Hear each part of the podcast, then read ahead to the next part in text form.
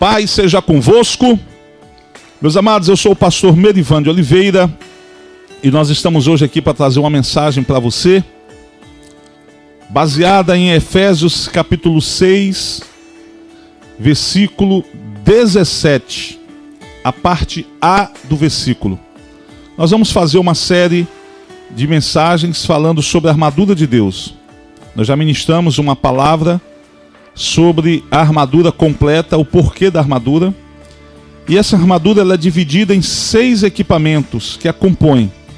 São seis componentes que, que juntos formam a armadura de Deus: capacete da salvação, couraça da justiça, espada do espírito, escudo da fé, cinto da verdade e os pés, queridos, calçados com o evangelho da preparação desculpe, com as sandálias da preparação do Evangelho, com a pregação do Evangelho.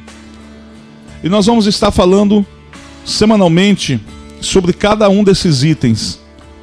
Nós já falamos já em uma mensagem anterior sobre a armadura completa, agora nós vamos falar sobre o capacete da salvação que está em Efésios capítulo 6, versículo 17, parte A do versículo, que diz o seguinte: Usem a salvação como capacete.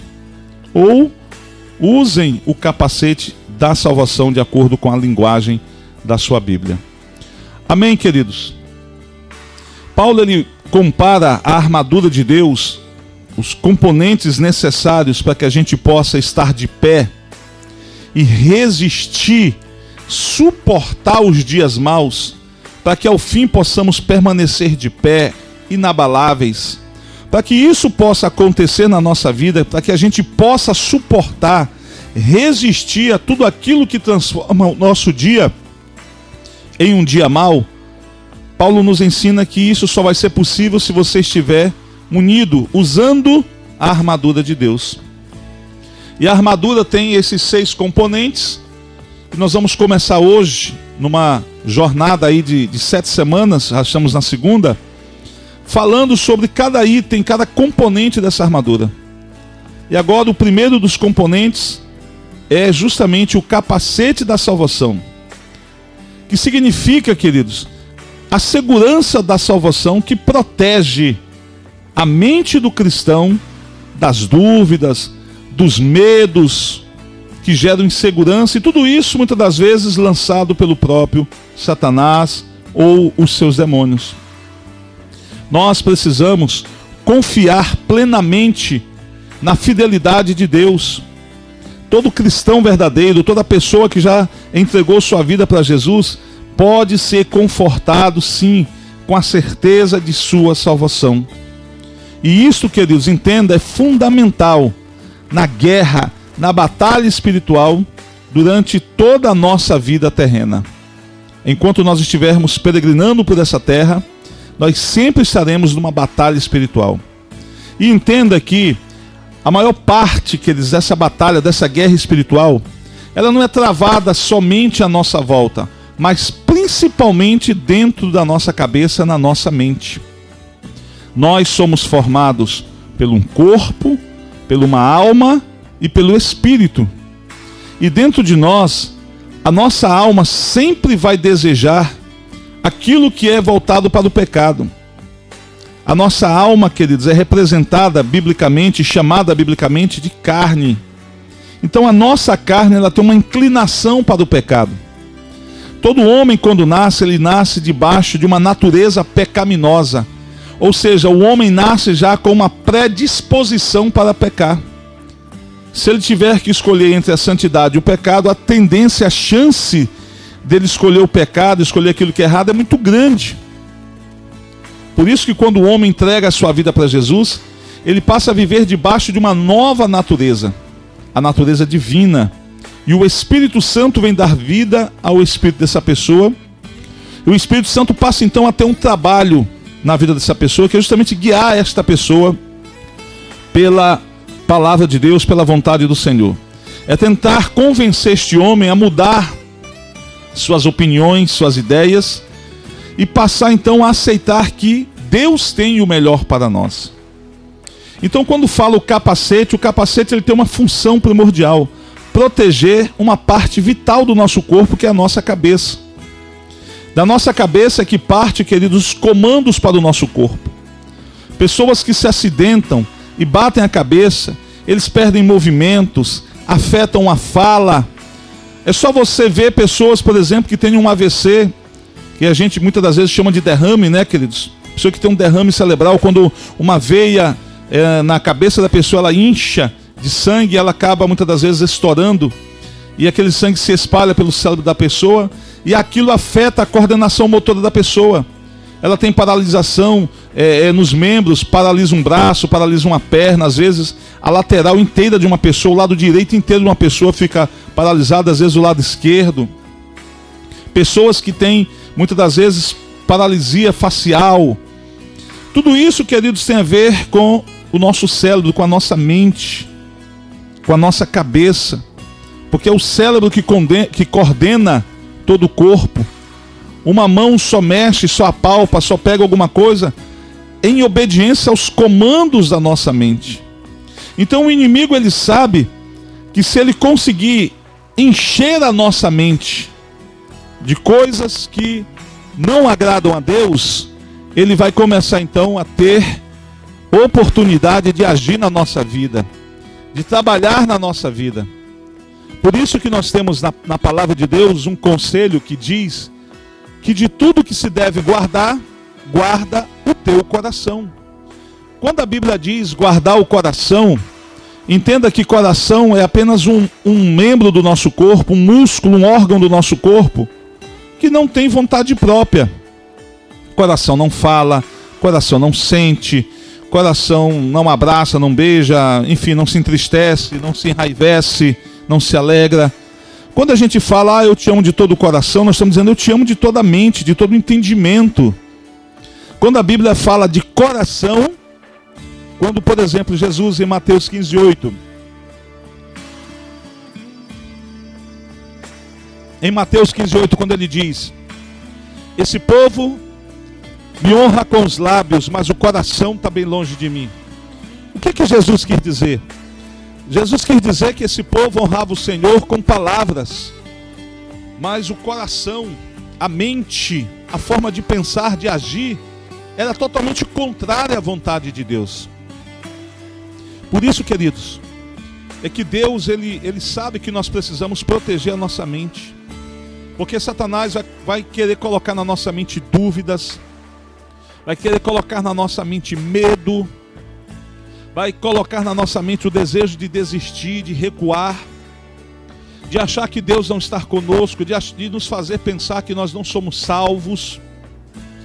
E entenda que a salvação é o maior bem que você possui, a maior bênção que Deus pode trazer sobre a vida de um ser humano é trazer a salvação sobre ele. De repente você tem um problema físico, você não consegue andar é lógico que se Deus vier ao seu encontro e fazer um milagre e restaurar suas pernas, por exemplo, e você começar a andar, lógico que vai ser um milagre muito grande. Haja vista que a medicina não conseguiu, então Deus foi lá e conseguiu isso para você. Vai ser um milagre muito grande.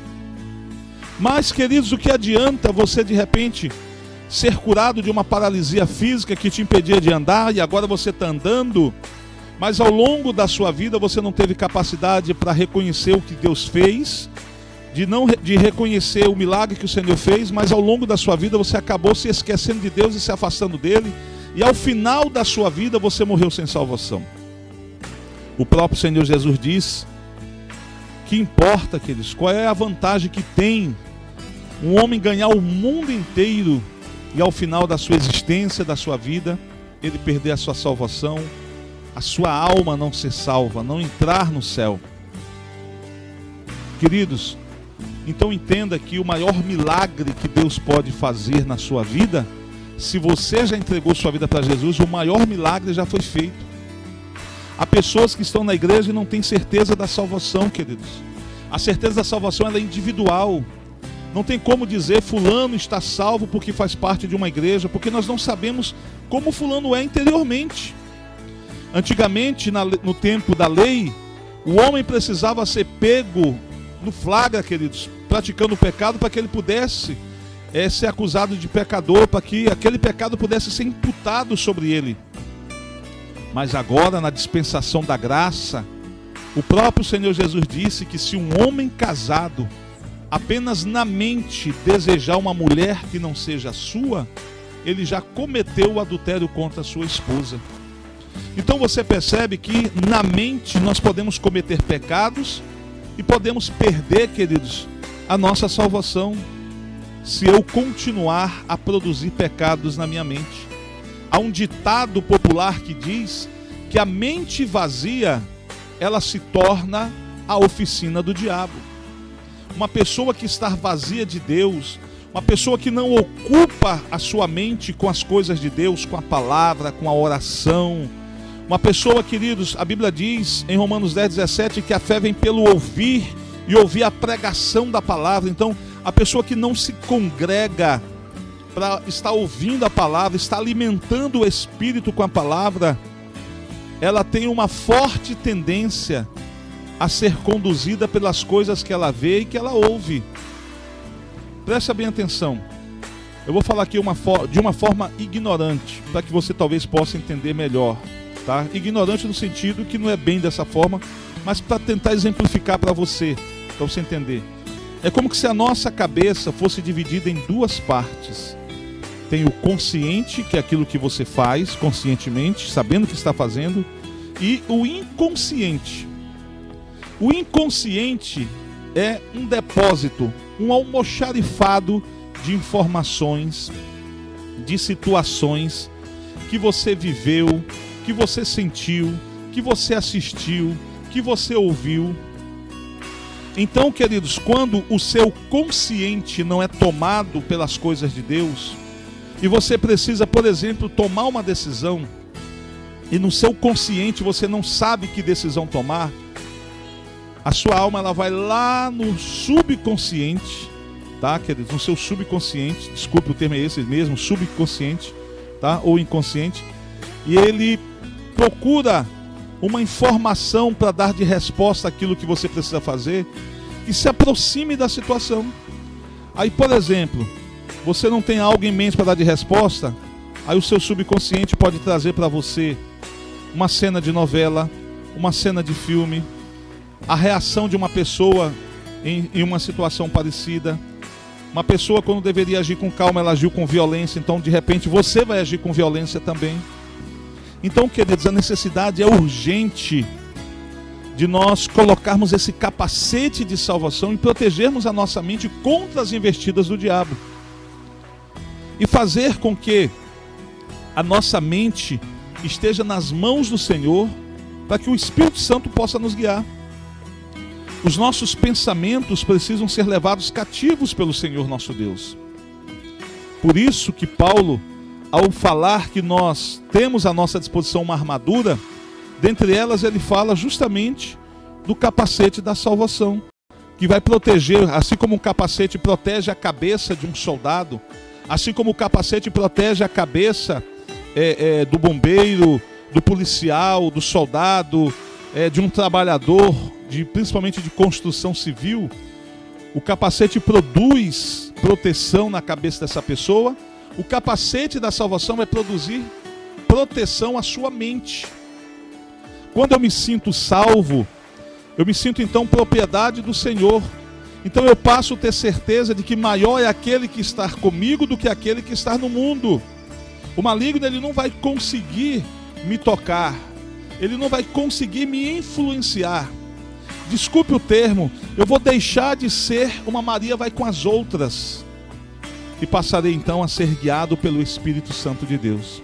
Ah, pastor, mas todo mundo está indo para o lado direito. Porque só fulano está indo para o lado esquerdo? Todos que estão indo para o lado direito podem estar certo. Mas se todos estiverem errados e, e se realmente o certo foi para a direção contrária. Eu não posso querer ir para onde todos estão indo, a a menos que ir para essa direção seja da vontade de Deus. O certo, queridos, não é ir na direção aonde as pessoas estão indo na maioria. O certo é ir na direção que Deus está mandando você ir, que Deus está conduzindo você, mesmo que seja numa direção contrária daquela que a maioria está seguindo. O importante é seguir a vontade de Deus. Por isso você precisa guardar a sua mente. Por isso você precisa, queridos, estar é, com a palavra de Deus, sabe, sempre dentro de você. Você precisa se alimentar diariamente da palavra de Deus. No mesmo versículo 17, Paulo, quando ele diz que nós devemos usar o capacete da salvação, eu li apenas a parte A do versículo 17 de Efésios capítulo 6, mas a parte B diz: "E impunhem, impunhem, desculpe, a espada do espírito, que é a palavra de Deus." A espada, que é a palavra de Deus. Então você percebe que Paulo deixa junto capacete e espada. Capacete para proteger a cabeça, a mente e a espada, a palavra, que eu vou usar, queridos, para proteger a minha mente e também para atacar o inimigo, quando o inimigo vier dizer para mim que eu não posso, que eu não sou capaz, que eu não tenho condição. Então, o capacete da salvação, queridos, ele é importante. E o apóstolo Paulo ele fala sobre o capacete da salvação para exortar os cristãos da igreja de Éfeso acerca da urgência, queridos, em investir a armadura espiritual que Deus concede para cada um de nós. Por isso é que ele diz: tomai também o capacete da salvação. Ao falar, queridos, do desafio cristão frente às forças das trevas, o apóstolo Paulo, escrevendo essa carta, ele trata desse conflito, dessa guerra, como uma verdadeira batalha, queridos, contra os demônios que tentam lançar na nossa mente todo o pensamento contrário, todo o pensamento negativo. Por isso a necessidade de nós permanecermos firmes na presença do Senhor. Nós precisamos, queridos, entender que guardar a nossa mente nos dias de hoje é importante.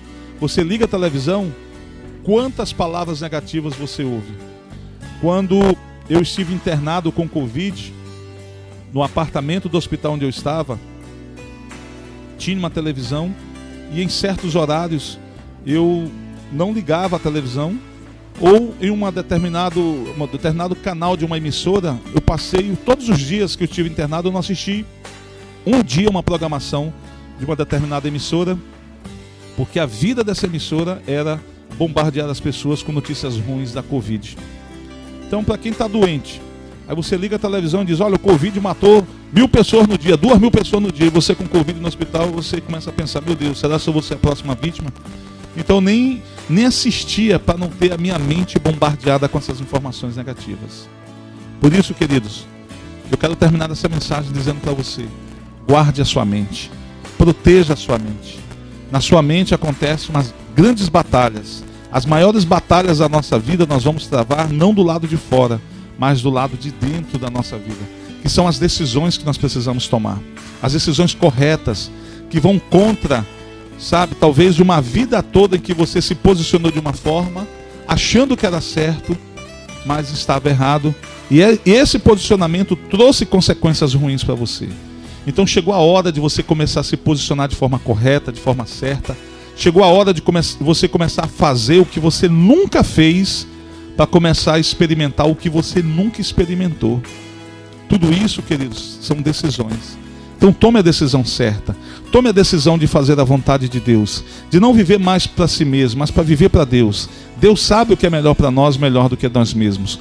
Guarde a sua mente, proteja a sua mente das coisas ruins que esse mundo traz. Sabe, queridos, não se permita se levar por, aquilo que a mídia dita que é certo, por aquilo que a grande maioria dita que é certo. Se permita ser conduzido pelo Espírito e por aquilo que a palavra de Deus dita que é certo, por aquilo que a palavra de Deus nos mostra que é correto.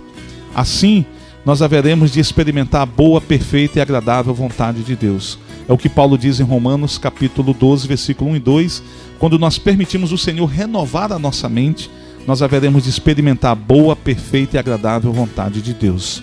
Amém? Eu quero deixar essa palavra para você no dia de hoje.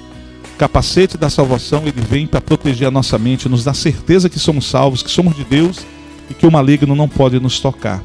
Guarde essa palavra, é o que Deus tem para nós no dia de hoje, em nome do Senhor Jesus. Que Deus te abençoe, paz seja convosco.